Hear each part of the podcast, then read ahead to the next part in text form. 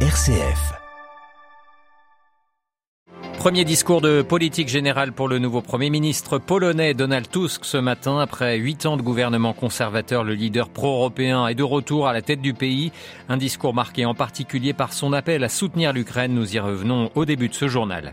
L'urgence humanitaire se poursuit dans la bande de Gaza. Hier, des membres du Conseil de sécurité de l'ONU se sont rendus à Rafah, côté égyptien. Reportage à suivre. Le front de la guerre qui a lieu aussi à la frontière libanaise depuis deux mois. Plusieurs milliers de civils ont dû fuir la région, nous notre correspondant à Beyrouth. Et puis nous irons aussi en République démocratique du Congo où l'insécurité s'invite dans la campagne présidentielle. Hier, l'ONU a mis en garde contre le risque de confrontation militaire directe entre la RDC et le Rwanda voisin dans l'Est congolais. Radio Vatican, le journal Olivier Bonnel. Bonjour, vent de changement en Pologne après huit ans de gouvernement conservateur. Le nouveau premier ministre de droite libérale, Donald Tusk, vient donc de former son gouvernement et de prononcer son discours de politique générale devant la Diète à Varsovie. Après la victoire de sa coalition hétéroclite aux législatives du 15 octobre dernier, il doit obtenir encore la confiance de la Chambre basse du Parlement cet après-midi avant de prêter serment, ce sera demain matin, et de partir à Bruxelles dans la foulée. L'Europe et l'Ukraine en particulier qui ont été au cœur de la première prise de parole du Premier ministre Delphine Allaire. Oui, une Union européenne puissante rend la Pologne plus forte et plus souveraine, selon les mots du nouveau chef du gouvernement qui, on le rappelle, connaît Bruxelles par cœur pour avoir été président du Conseil européen pendant cinq ans de 2014 à 2019 et président du Parti populaire européen. Donald Tusk appelle ce matin à une mobilisation donc totale de l'Occident en faveur de l'Ukraine. Il n'y a pas d'alternative, a-t-il déclaré, promettant de résoudre le conflit frontalier opposant les deux pays alliés. Les routiers polonais mécontents depuis un mois de la concurrence déloyale ukrainienne. Un sujet que Tusk va porter plus largement auprès de ses homologues au Conseil européen de ce jeudi et vendredi. Et l'ambition de cette figure clé du paysage politique polonais, déjà Premier ministre du pays pendant sept ans, de 2007 à 2014, est bien de rétablir la crédibilité de Varsovie au sein de l'UE, a-t-il dit dans un discours plutôt rassembleur, citant même Jean-Paul II. Autre de ses déclarations à décrypter, protéger les frontières polonaises tout en restant humain. Allusion aux tensions à la frontière bélarusse. En somme, Olivier, de gros défis attendent, ce Premier ministre de 66 ans pour consolider la place de la Pologne parmi les 27, alors que le pays fêtera dans quelques mois les 10 ans de son adhésion à l'UE par l'élargissement de 2004. Delphine Allaire, merci beaucoup. L'Ukraine qui va faire entendre sa voix une nouvelle fois à Washington ce mardi. Son président Volodymyr Zelensky doit être reçu au Congrès puis à la Maison Blanche avec un objectif en faire que les États-Unis maintiennent leurs promesses d'aide. Le Congrès américain qui n'arrive pas encore à s'accorder sur le vote d'une nouvelle tranche d'aide à Kiev de plus de 60 milliards de dollars. La Russie, elle, peut compter sur le soutien de ses alliés. Moscou annonce l'élaboration d'un nouvel accord interétatique avec l'Iran. Pas de détails encore sur ce rapprochement. La semaine dernière, le président iranien Ibrahim Raisi avait été longuement reçu à Moscou par Vladimir Poutine. L'armée russe qui peut compter sur des drones de fabrication iranienne afin d'aller frapper le territoire ukrainien. Un autre front est bien sûr celui de Gaza et la préoccupation continue concernant la situation humanitaire sur place. Ce matin, l'Organisation mondiale de la santé a dénoncé des contrôles imposés par l'armée israélienne à l'un de ses convois qui aurait coûté la vie à l'un des blessés évacués. Un convoi dont l'objectif est de livrer des fournitures chirurgicales et de traumatologie euh, essentielles à l'hôpital Al-Arli dans la ville de Gaza. Hier, une délégation du Conseil de sécurité des Nations Unies s'est rendue à Rafah, le point de passage de l'aide humanitaire dans, dans Gaza, côté égyptien. Ils ont pu prendre la mesure de la catastrophe humanitaire en cours. Notre correspondante en Égypte, Léonie Lebrun, a suivi ce déplacement. Une fumée sombre monte dans le ciel de Gaza, visible depuis le Sinaï. Un enfer dont sort tout juste Nadira qui franchit la porte de Rafah, son bébé serré contre elle. On quitte notre pays car on a aussi la nationalité égyptienne. Ma maison a été bombardée. On a dormi dans une école. Il y avait une salle où dormaient 60 personnes. Il y avait des virus. L'eau était pleine de maladies. Sur la route, le long de la frontière, des hautes grilles laissent apparaître les silhouettes des Lotfi Gaze du Croissant Rouge égyptien fixe les civils pris au piège.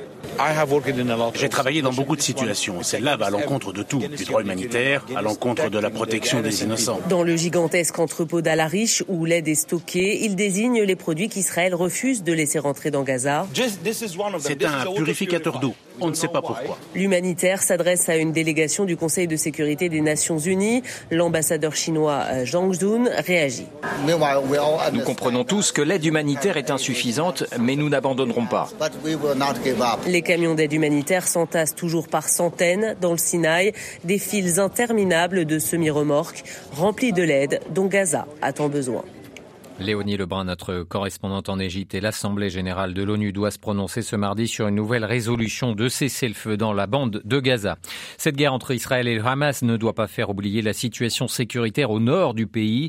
Depuis deux mois, les violents affrontements à la frontière libano-israélienne ont poussé des milliers de Libanais et de réfugiés syriens à fuir cette zone frontalière. Ils, ont, ils sont pris en charge par des agences des Nations Unies et des ONG locales et internationales quand l'État libanais est lui aux abonnés absents. À Beyrouth, Paul Ralifé. Les plus irréductibles ont décidé de partir après la destruction par l'aviation israélienne dimanche 10 décembre d'un quartier résidentiel dans la localité de Haïtaroun, à moins de deux kilomètres de la frontière.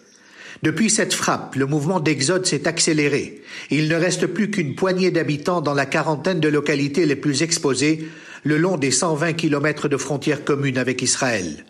Les agences onusiennes estimaient fin octobre à 29 000 le nombre de personnes ayant fui leur domicile au Liban Sud. Le nombre est en réalité beaucoup plus élevé. Plus de 60 000 Libanais ont quitté leur village. La moitié d'entre eux se sont rendus chez des proches à Beyrouth ou dans d'autres régions du pays. Quelques 15 000 réfugiés syriens qui vivaient dans les localités de la zone frontalière sont également partis essentiellement vers la plaine orientale de la Beka. Près de 30 000 déplacés sont pris en charge par des agences des Nations Unies des ONG libanaises et internationales et d'autres structures locales dans des régions du Liban Sud plus éloignées de la frontière. L'État, lui, est inscrit aux abonnés absents en raison du manque de moyens. Il a mis à la disposition des déplacés les écoles et d'autres bâtiments publics. Paul Khalife, Beyrouth, RFI pour Radio Vatican. Un nouveau débat ou le euh, attendu ce mardi au Royaume-Uni. La Chambre des communes doit se prononcer cet après-midi sur le nouveau projet du gouvernement britannique qui propose l'expulsion de demandeurs d'asile au Rwanda.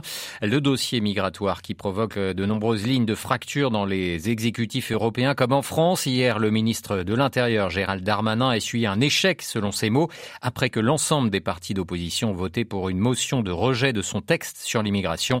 Le gouvernement français qui a convoqué ce matin une commission paritaire afin de trouver un compromis.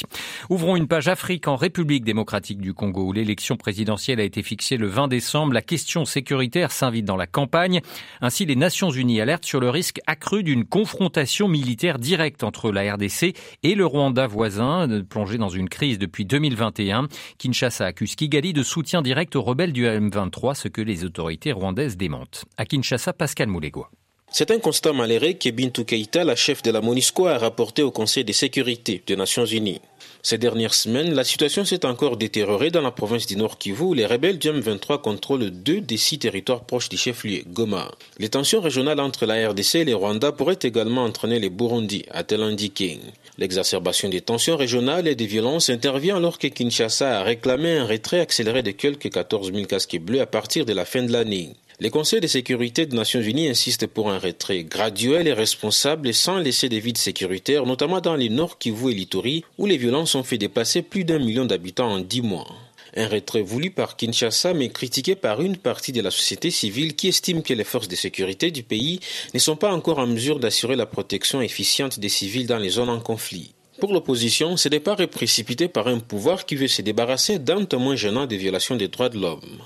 Pascal Moulegua, Kinshasa, RFI pour Radio Vatican. La population du Niger a besoin d'aide humanitaire. L'insécurité alimentaire frappe le pays du Sahel, mais depuis l'arrivée de la junte à Niamey en juillet dernier, le pays est isolé et sous sanction de la CDAO.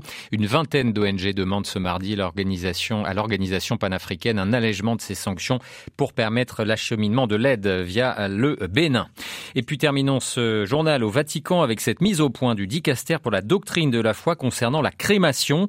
En répondant à deux questions du cardinal Zuppi, de Bologne, le dicaster déclare qu'il est possible de conserver les cendres d'un défunt baptisé dans des lieux communs et d'en conserver une petite partie dans un lieu significatif pour le défunt. Le dicaster précise qu'il faut éviter tout type de malentendu panthéiste, naturaliste ou nihiliste. Plus d'informations sur notre site vaticanus.va.